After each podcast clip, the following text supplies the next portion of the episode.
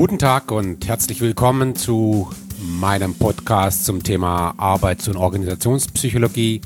Mein Name ist Armin Trost und ich wünsche viel Spaß beim Zuhören.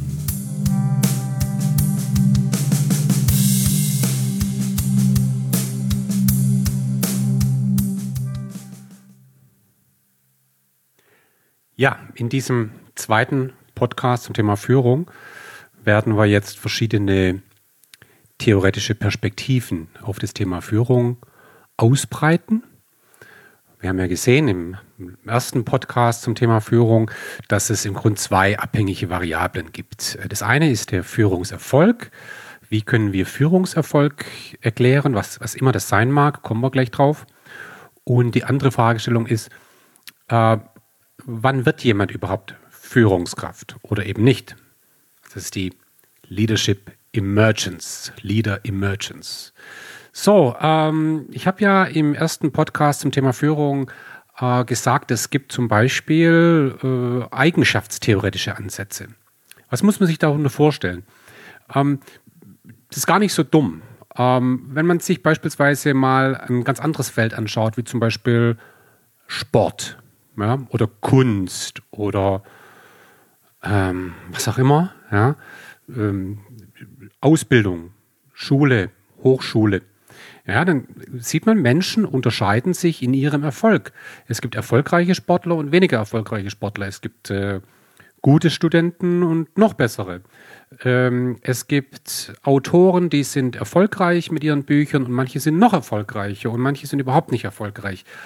Ähm, und, und jetzt kann man sich ja die berechtigte Frage stellen, gibt es vielleicht zwischen diesen verschiedenen Akteuren überdauernde Unterschiede, also Unterschiede in den überdauernden Eigenschaften. Ja?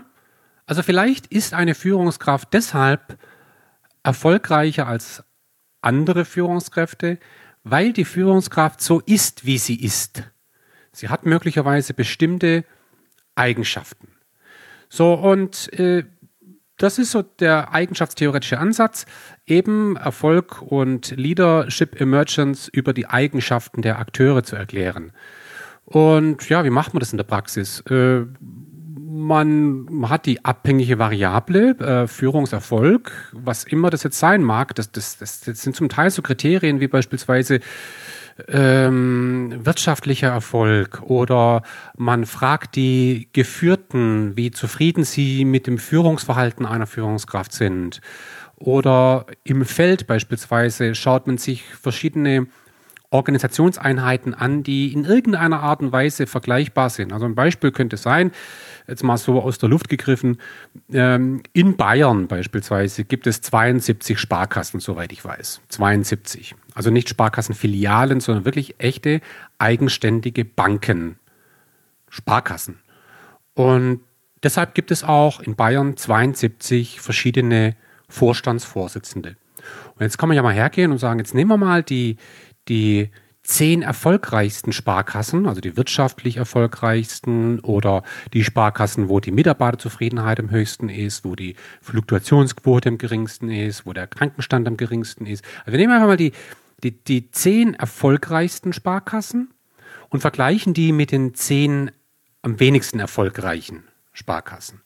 So, dann haben wir also zweimal zehn Sparkassen und jetzt schauen wir uns die CEOs an. Und da können wir jetzt äh, ganz verschiedene Kriterien anschauen.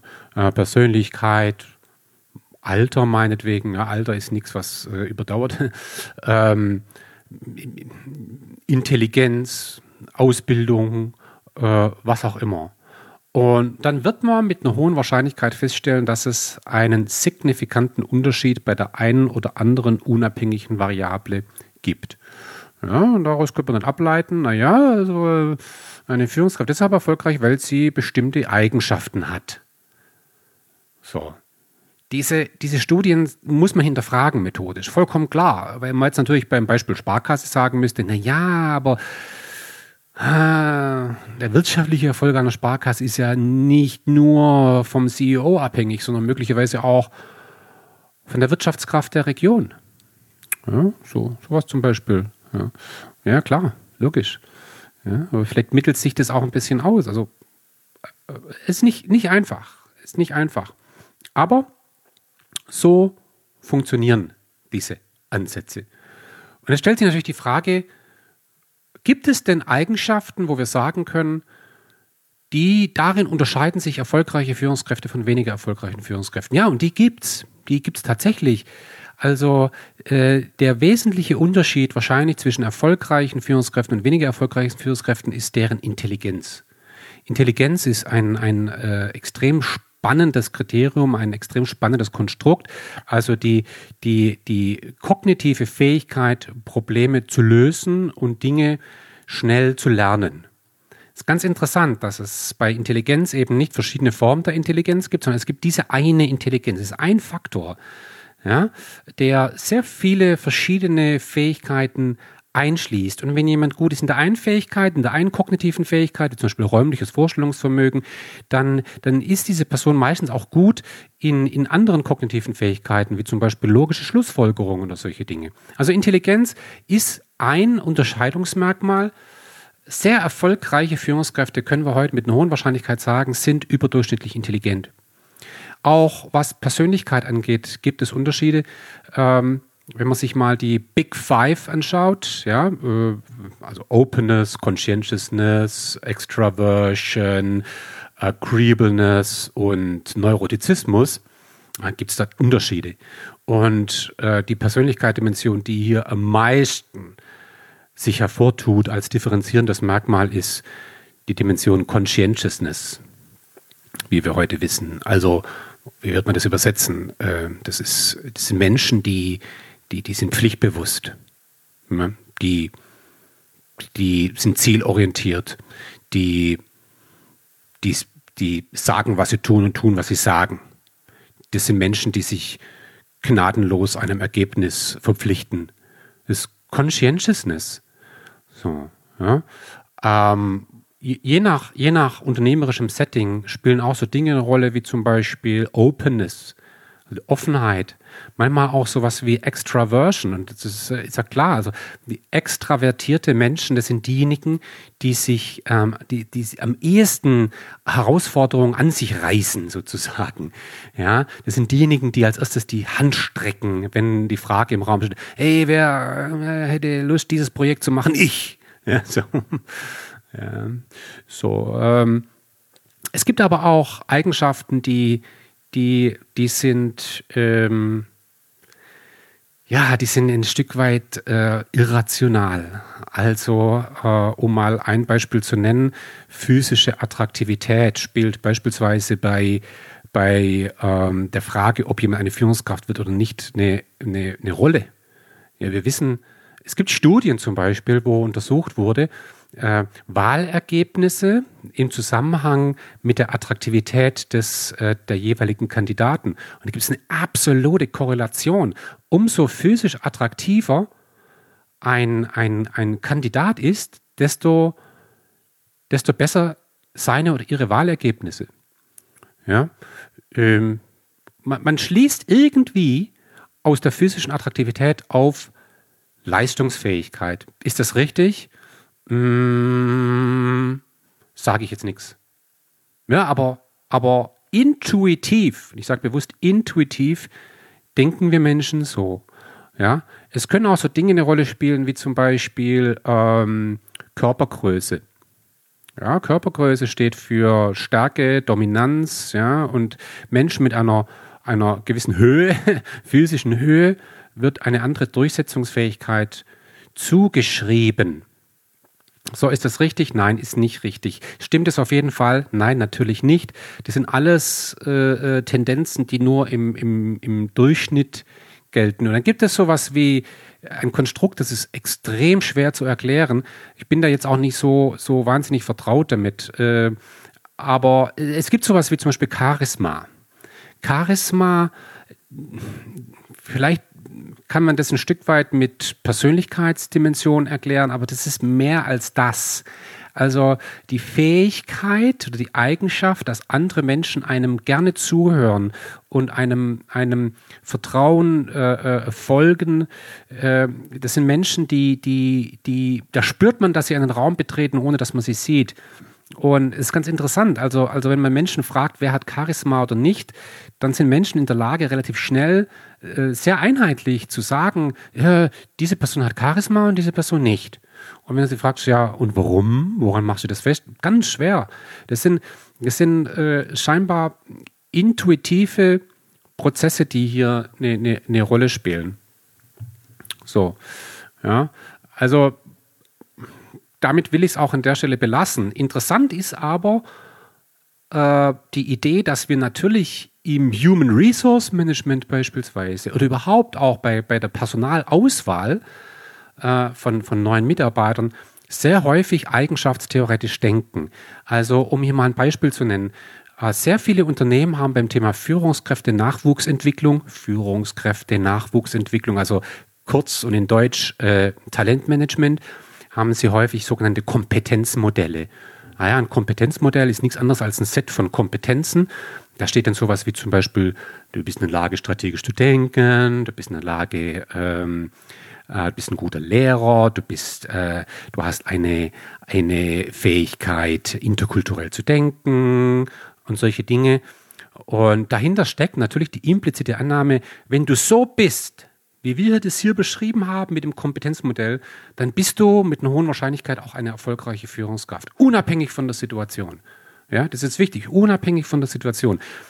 Man geht einfach davon aus, bestimmte erfolgreiche Führungskräfte haben bestimmte Eigenschaften. Und deshalb betrachten wir Menschen, die bestimmte Eigenschaften haben oder zumindest das Potenzial haben für bestimmte Eigenschaften, betrachten wir als, als High Potentials, als Nachwuchskräfte, zukünftige Führungskräfte. Ist ein wirklich im Kern ein eigenschaftstheoretisches Denken.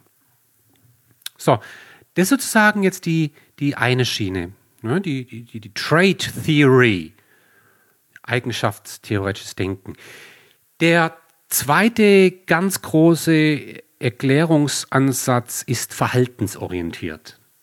Also, man geht davon aus, unterschiedliche Führungskräfte sind deshalb unterschiedlich erfolgreich, weil sie unterschiedliche Verhaltensweisen an den Tag legen.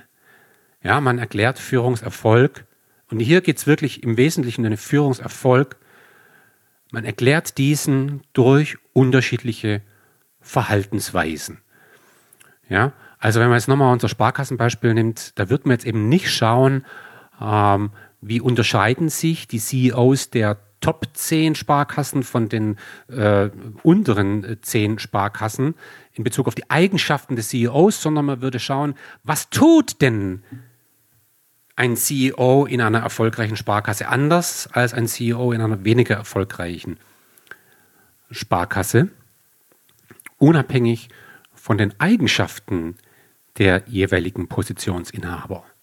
Ja? Und ähm, wenn man an eigenschaftstheoretische Ansätze denkt, dann kommt man im Grunde an einer Studie nicht vorbei und die wurde bereits 1940 durchgeführt ähm, an der Ohio State University. Ähm, das ist im Grunde die klassische, klassische äh, Studie damals entwickelt wurde rund um äh, den Wissenschaftler Fleischmann. Und was haben die gemacht? Im Grunde was, was fast naheliegendes. Die haben also aus, aus 2000 Verhaltensweisen haben sie 150 heraus extrahiert.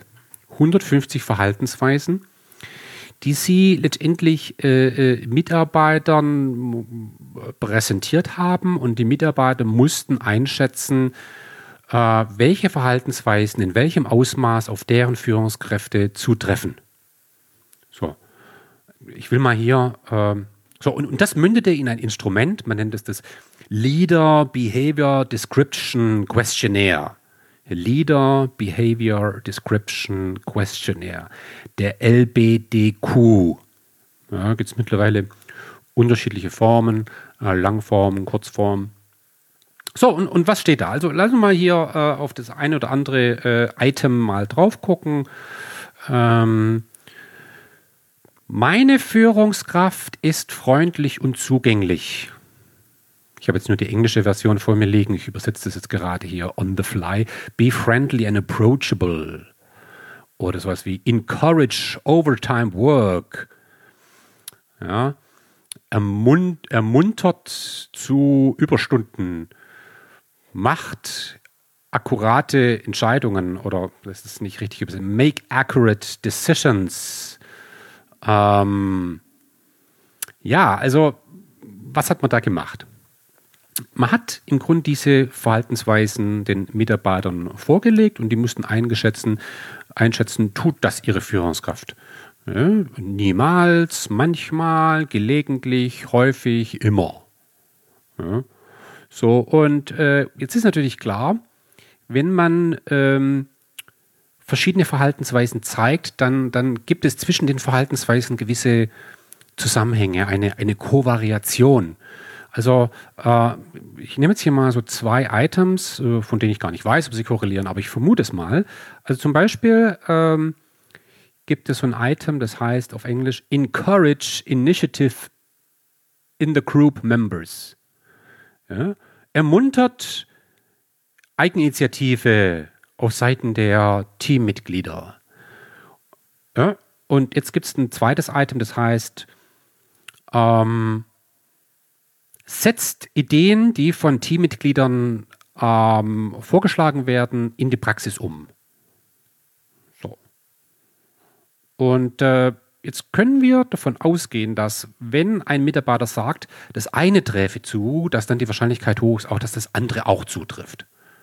Also bestimmte Verhaltensweisen sind vielleicht sogar synonym ja, oder, oder sehr verwandt und, äh, und so weiter. Während andere Verhaltensweisen so gut wie gar nichts miteinander zu tun haben. Es könnte zum Beispiel sein, dass ähm, man zum Beispiel sagt, na ja, wir haben eine Führungskraft, die, die, die fragt Mitarbeiter, wie es ihnen eigentlich so geht. Ja, eine Führungskraft ist interessiert an meinen persönlichen Belangen.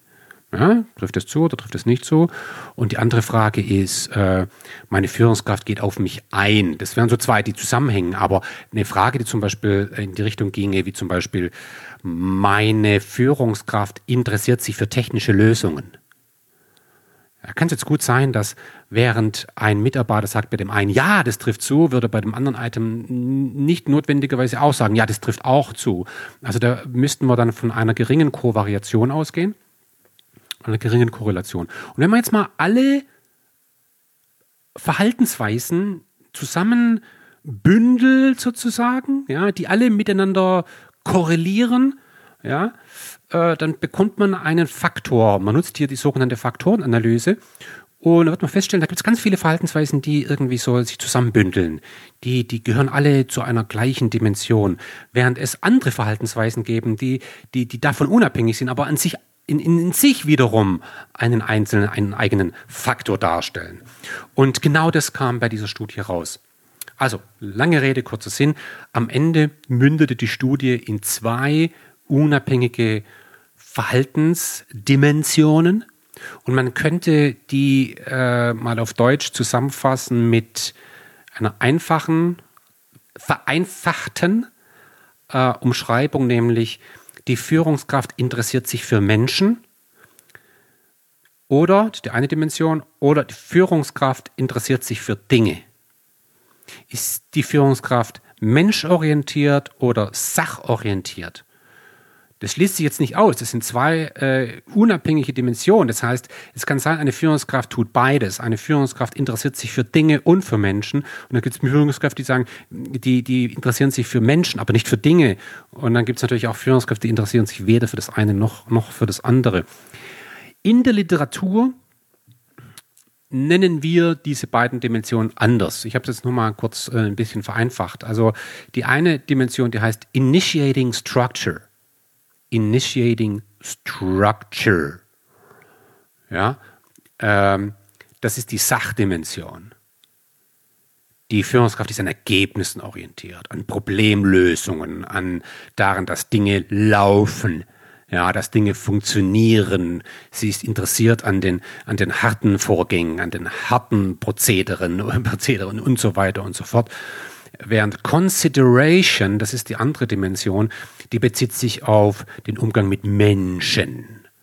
Ja, also da geht es um zwischenmenschliche Beziehungen, da geht es um Emotionen, da geht es um Vertrauen, da geht es um Respekt, da geht es um Fürsorge, da geht es um, um eben menschliche Dinge. Ja, das ist Consideration. Und das sind die zwei wesentlichen Führungsdimensionen, die sich aus der Ohio State Studie ergeben haben. So, muss man jetzt an der Stelle ein bisschen mit, äh, mit äh, Vorsicht genießen, weil diese Studie natürlich äh, auf bestimmten Annahmen ruht. Also eine Annahme, eine unausgesprochene Annahme ist zum Beispiel, dass diese Verhaltensweisen, die diese Wissenschaftler damals der Studie zugrunde gelegt haben, dass diese Annahmen das komplette Spektrum eines möglichen Führungsverhaltens widerspiegeln. Und das tun sie sicher nicht. Also diese Studie wurde 1940 durchgeführt und äh, können heute davon ausgehen, dass diese Verhaltensweisen, die hier den Mitarbeiterinnen und Mitarbeitern dargeboten wurden, dass die aus einem Führungsverständnis geboren wurden, das die Wissenschaftler eben hatten. Ja, die Wissenschaftler haben ja überlegt, hm, was tut denn eine Führungskraft so äh, den ganzen Tag? Und dann haben die eben Verhaltensweisen generiert. Und das sind schon, äh, muss man sagen, Verhaltensweisen, die man so ganz klassisch mit einer Führungskraft verbindet. Also wenn man ganz viele Filme anguckt, ältere Filme und da gibt es irgendwelche Bosse und so und guckt, was machen die eigentlich so. Ja, und man, man kommt so von einem sehr traditionellen Stereotyp her, was so Führungskräfte so tun, dann kommt man ungefähr auf diese Verhaltensweisen, die damals der Studie zugrunde gelegt wurden. Das merkt man übrigens auch in so Feinheiten. Also wenn man zum Beispiel diese Statements anschaut, ja, ich nenne hier nochmal ein Beispiel. Get along well with the people above him. Him. Ja, okay die sind von Männern ausgegangen. Ja, der, also heute würde man wahrscheinlich sagen him or her, sowas. Aber das hatten die nicht im Blick. Him. Ja, Führungskräfte sind männlich, ist doch klar. Ne? So. Aber das, so, das zeigt so ein bisschen ansatzweise die Vorstellung der, der Wissenschaftler. Und, und es gibt, äh, soweit ich das sehe, äh, ich muss das jetzt, äh, muss das ein bisschen vorsichtig sein, weil ich habe ich hab noch nie alle 2000 Items äh, studiert und auch nicht die 150 Items im Detail, aber äh, so Dimensionen wie ähm, eine Führungskraft ähm, stellt kritische Fragen, hört zu, lässt Mitarbeiter einfach mal in Ruhe. Solche Dinge tauchen in dieser Klarheit eigentlich nicht auf, sondern es ist schon alles so ein bisschen, sage ich mal, ein bisschen bossy. Was Bossy heißt, darauf komme ich im dritten Podcast. So, eine, eine andere Annahme, die hinter diesen Studien steckt, ist auch nicht ganz unkritisch. Ähm, die basieren auf Befragungen von, von Mitarbeiterinnen und Mitarbeitern. Ja. Und ähm, wenn jetzt zum Beispiel ein Mitarbeiter gefragt wird, äh, so eine Frage wie, äh, jetzt pick ich nochmal was raus, äh, die Führungskraft failed to take necessary actions. Failed to take necessary action. Immer, häufig, gelegentlich, selten, nie. Wenn ich jetzt als Befragter vor diesem Statement stehe, dann muss ich mir jetzt überlegen, hm, ja, wissen das bei meiner Führungskraft? Äh, ja, jetzt muss ich in meinem Langzeitgedächtnis graben. Ja, und, und muss Erinnerungen hervorrufen aus der Vergangenheit. Und dann habe ich diese Erinnerungen irgendwie in Kurz, ins Kurzzeitgedächtnis oder ein Arbeitsgedächtnis rüber gerettet sozusagen.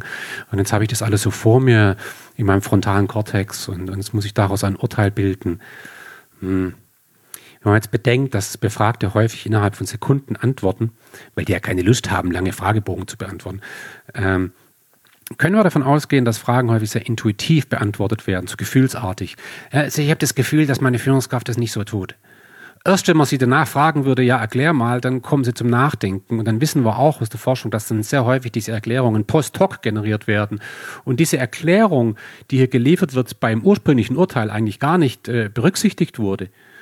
Ja, so, wir wissen aus, aus zahlreichen äh, Studien, also ich kann hier nennen zum Beispiel Nachreiner, der äh, in den späten 70ern eine Studie gemacht hat, genau auf der Grundlage des LBDQs, äh, der, hat, der hat im Grunde herausgefunden, dass wenn ein Mitarbeiter sich in Bezug auf ein einzelnes Items zu einer Führungskraft äußert, dann steckt da nur 10, zu 10 Prozent die Führungskraft drin. Also man kann nur zu 10 Prozent diese Antwort erklären durch die Führungskraft. 40 Prozent sind blankes Rauschen, Fehlervarianz, zufällige Fehlervarianz. Weitere 40 Prozent gehen auf den Befragten zurück und weitere 10 Prozent auf irgendwelche wilden statistischen Interaktionen. Also wenn also ein Mitarbeiter sich über eine Führungskraft äußert, über deren Verhalten, dann beschreibt diese Antwort vor allem den Mitarbeiter selbst und nur zu einem geringen Teil die Führungskraft. Das wissen wir. Es ist so.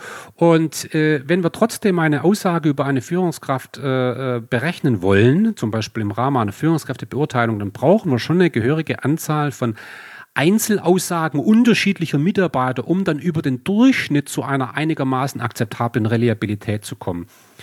Äh, von Validität spreche ich jetzt noch gar nicht. Also, das vielleicht nur so am Rande. Äh, diese Studien muss man ein Stück weit äh, mit, mit äh, Vorsicht genießen. Um jetzt aber trotzdem mal ein, ein Beispiel ähm, zu nennen, das man einfach kennen muss in diesem Kontext, ähm, verweise ich jetzt mal zunächst mal auf das Modell von Blake and Mouton. Ich weiß nicht, wie man es ausspricht. Mouton, Mouton. Blake and Mouton. M-O-U-T-O-N. Und äh, die haben etwas entwickelt, was sich nennt The Managerial Grid. So heißt auch deren Buch. Das sind äh, häufiger Auflage mittlerweile äh, immer noch äh, verkauft wird. Und äh, im Grund haben die genau diese beiden Dimensionen aus der Ohio State Studie aufgegriffen.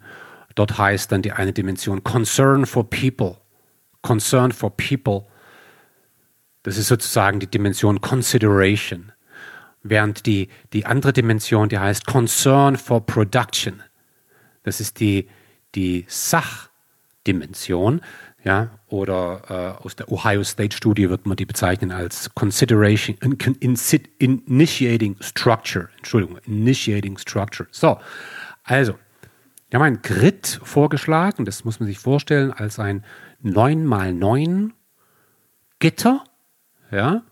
Die eine Dimension, wie gesagt, äh, kümmert sich um Menschen, die andere Dimension kümmert sich um Produktion, um die Sachebene. Und es geht dann eben bei beiden Dimensionen von der Ausprägung 1, gering, bis hoch 9. 1 bis 9. So daraus gibt sich eine 9 mal 9 Matrix. Und die haben jetzt im Grunde diese, diese 9 mal 9 Matrix hergenommen und haben die Eckpunkte definiert. Und links unten, das kann man sich ja jetzt vorstellen, das sind sozusagen die Führungskräfte, die ja, die, äh, die interessieren sich weder für die Menschen noch interessieren sie sich für die sachliche Arbeit. Ähm, äh, weckt ein gewisses trauriges Bild in dem Fall. Deshalb haben Blake und Mouton diesen Führungsstil beschrieben als Impoverished Manager. Impoverished, das kann man übersetzen mit verarmte Führungskraft. Die verarmte Führungskraft interessiert sich für nichts. Ja.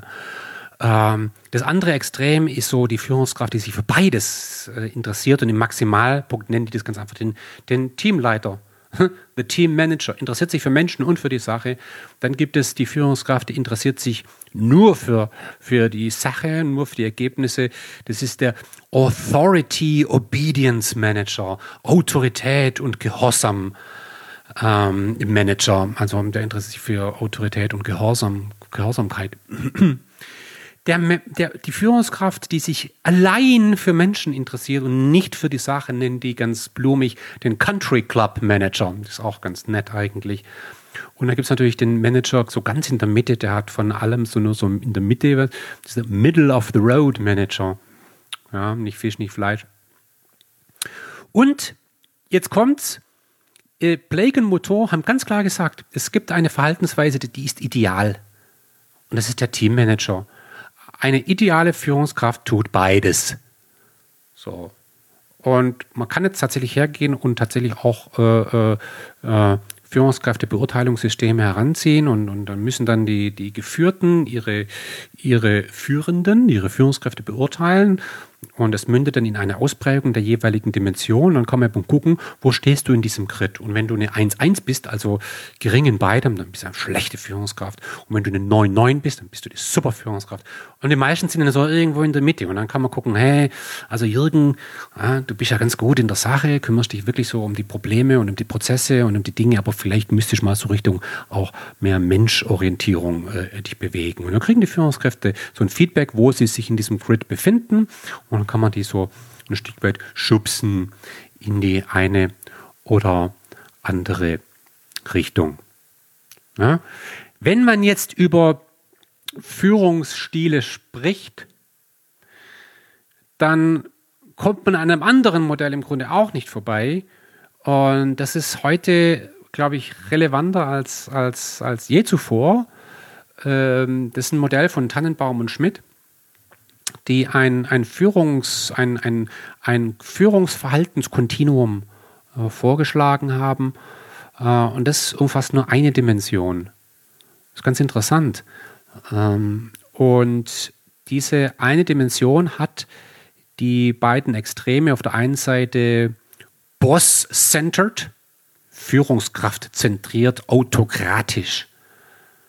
Ja, Während die andere Dimension ist mitarbeiterorientiert.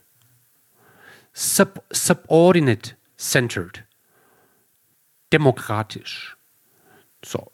Also wer steht im Mittelpunkt? Die Führungskraft und das, was sie will und was sie erwartet oder die Geführten selbst?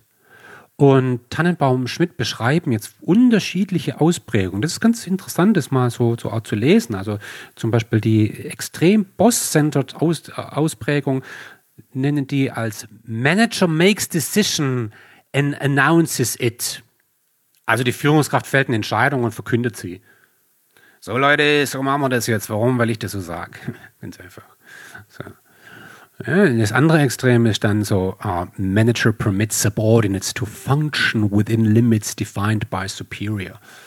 Ja, also die Führungskraft gibt einen Rahmen vor und innerhalb des Rahmens können die, die Geführten agieren so, wie sie wollen. Und jetzt kann man sich ja die, die äh, Zwischenräume darstellen. Ja? Und, und wenn, wenn, wenn ein Führungsstil sehr boss-centered, autokratisch ist, dann, dann nutzt eben die Führungskraft ihre Autorität und die Autorität ist sozusagen das, das prägende Moment. Äh, während auf der anderen Seite im demokratischen Führungsstil, da haben wir eben einen zunehmenden Grad an, an Freiheit der Geführten. Das ist ganz interessant, ja, weil, weil genau diese Dimension ja in dieser Form bei dem äh, Managerial Grid von Blake und Mouton, ja, basierend auf der Ohio-Studie, so gar nicht äh, äh, zum, zum Tragen kommt. Ja. So, das waren im Grunde so jetzt äh, verhaltensorientierte Ansätze. Weiteren Kategorie der Erklärungsansätze und da kommt eine Dimension ins Spiel, die wir bisher noch nicht hatten. Ja, wir hatten ja bisher die Eigenschaften einer Führungskraft, wir hatten das Verhalten einer Führungskraft und jetzt kommt etwas Drittes ins Spiel, nämlich die Situation. Und das ist eine fast naheliegende, aber eine sehr relevante äh, Erkenntnis, dass die Situation eine Rolle spielt für dafür, welches Verhalten das Richtige zu sein scheint, also welches Verhalten zu Führungserfolg führt und welches Verhalten nicht.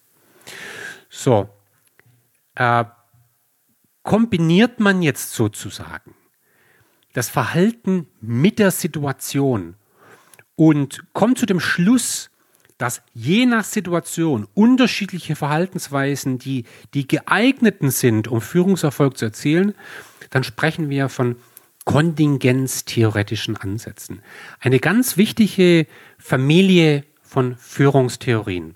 Kontingenztheoretische Ansätze, die eben in gewisser Weise situativ sind. Äh, man wird jetzt also nicht sagen, beispielsweise, und es klingt jetzt zunächst mal hart, ja, dass ein demokratischer Führungsstil immer der richtige ist. Oder ein autoritärer Führungsstil immer falsch. Oder umgekehrt. beide Führungsstile können in bestimmten Situationen die besseren sein. Ähm, natürlich wünschen wir uns alle demokratisch und es ist natürlich schön, ja, wenn wir alle mitreden und so weiter und so fort. Äh, ein autoritär, das klingt nach Diktatur, das klingt nach Tyrannei und so. Ja, ja, geht mir ja auch so intuitiv auf jeden Fall. Aber mal für einen Moment, lasst uns das mal auf der Zunge zergehen. Also ein autoritärer Führungsstil ist in bestimmten Situationen äh, wirksamer als alles andere. Führt er auch zu den richtigen Entscheidungen immer, äh, wissen wir nicht. Aber wir können zum Beispiel auf jeden Fall sagen, dass, dass zum Beispiel ein Diktator eine ganz wesentliche Stärke hat, nämlich äh, Diktatoren entscheiden und erreichen schnell eine Umsetzung. Also immer wenn es um Geschwindigkeit geht, ist eine Diktatur eigentlich das Richtige. So, und das ist ja eigentlich der Grund, warum wir auch in der heutigen politischen Diskussion, warum es immer mehr Menschen gibt, die sich vielleicht so insgeheim einen Diktator wünschen. Ja, mal so the great man, ja, the great man, der sagt also, jetzt lasst uns mal von der Mitte wegrücken, wo man es wirklich jedem recht machen muss, Kreti und Bleti und so weiter. Also, jetzt braucht es auch mal radikale Entscheidungen. Jetzt braucht es mal jemand, der entscheidet, dass mit Kohlestrom endgültig vorbei ist. So. Ja. Wenn man heute in die ehemalige Sowjetunion geht und in die, in die Länder der ehemaligen Sowjetunion.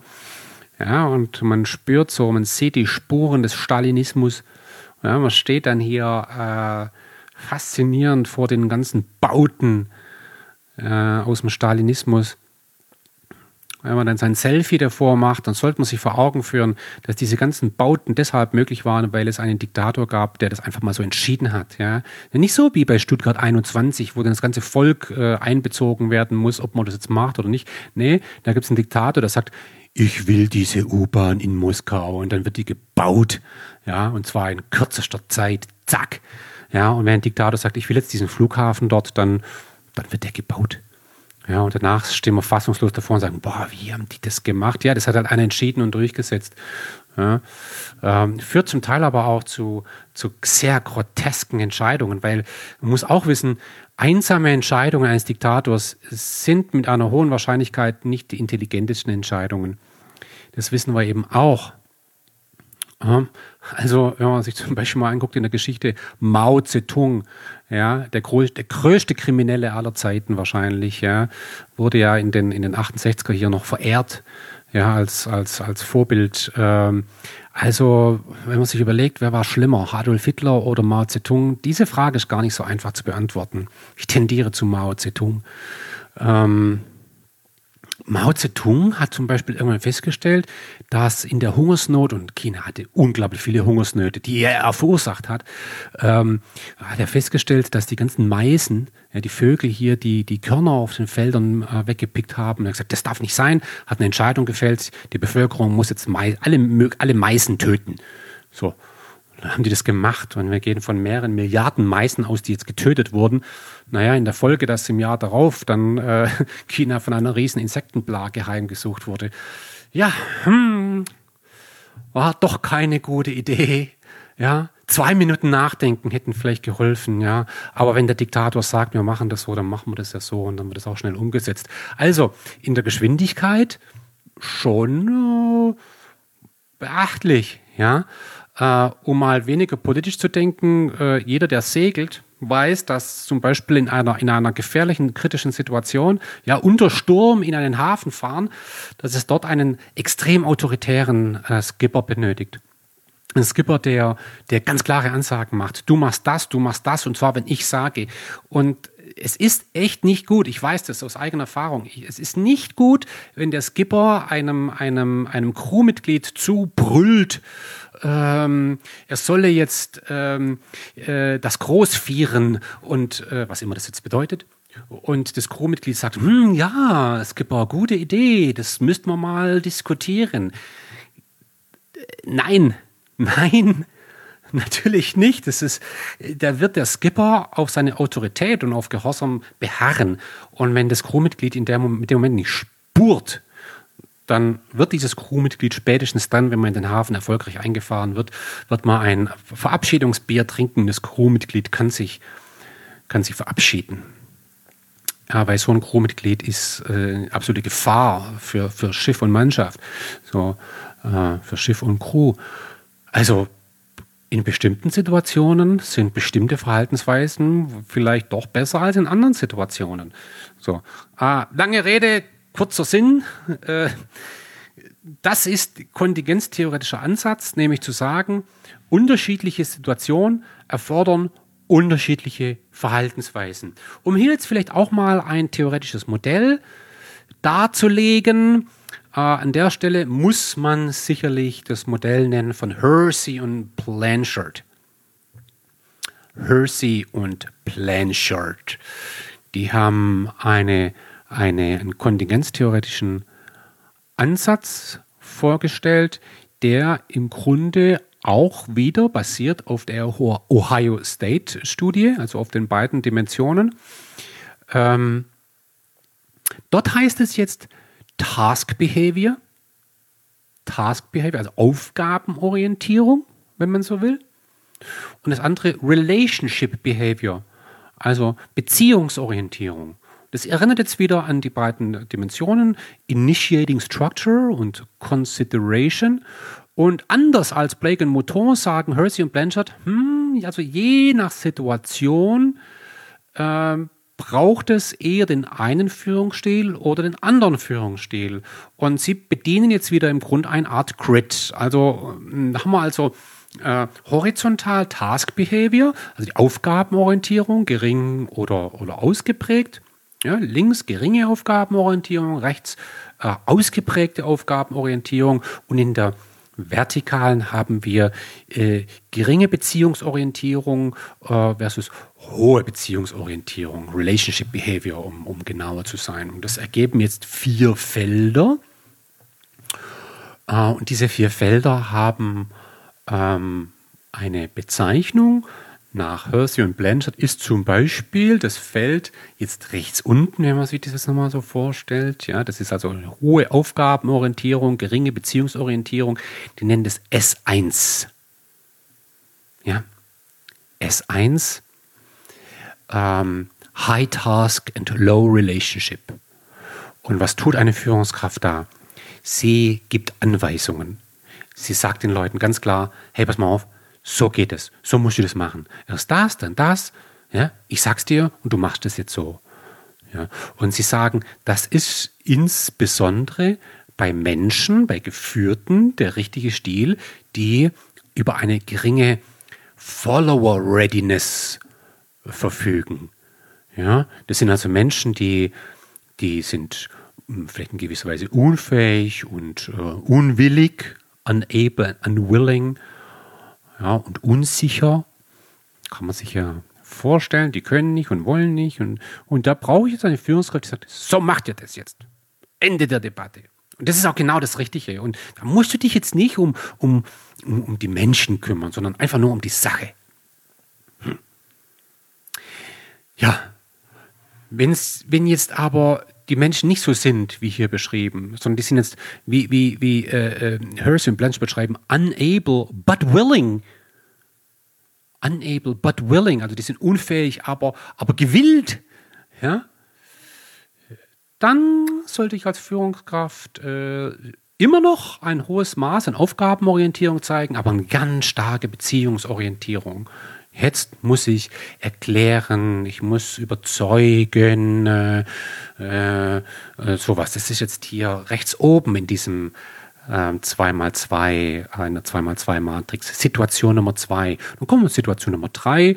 Das sind also Mitarbeiter, die haben eine Follower Readiness auf einem Level 3. R3, able but unwilling oder unsicher.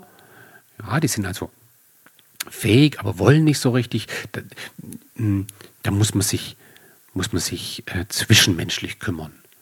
Ja. Und gar nicht so sehr um die Sache. Da geht es wirklich um das Zwischenmenschliche. Da muss man ermuntern, da muss man ein bisschen einbinden, mit denen gemeinsam Probleme lösen. Und dann gibt es die, die ganz Reifen. äh, geführten äh, Follower Readiness Level R4, able and willing und auch überzeugt. Das sind Leute, die sind überzeugt, dass sie eine Sache lösen können. Ja, die sind confident. Die fühlen sich ihrer Sache sicher. Und da sagt Hersin Blanchard, naja, da brauchst du nichts von beidem. Da, da brauchst du dich um die Aufgaben nicht kümmern, weil die machen das ja selbst. Und du musst dich auch nicht um die Beziehung kümmern, weil brauchen die nicht. Die, lass die Leute einfach machen. So. Ja, ganz interessant.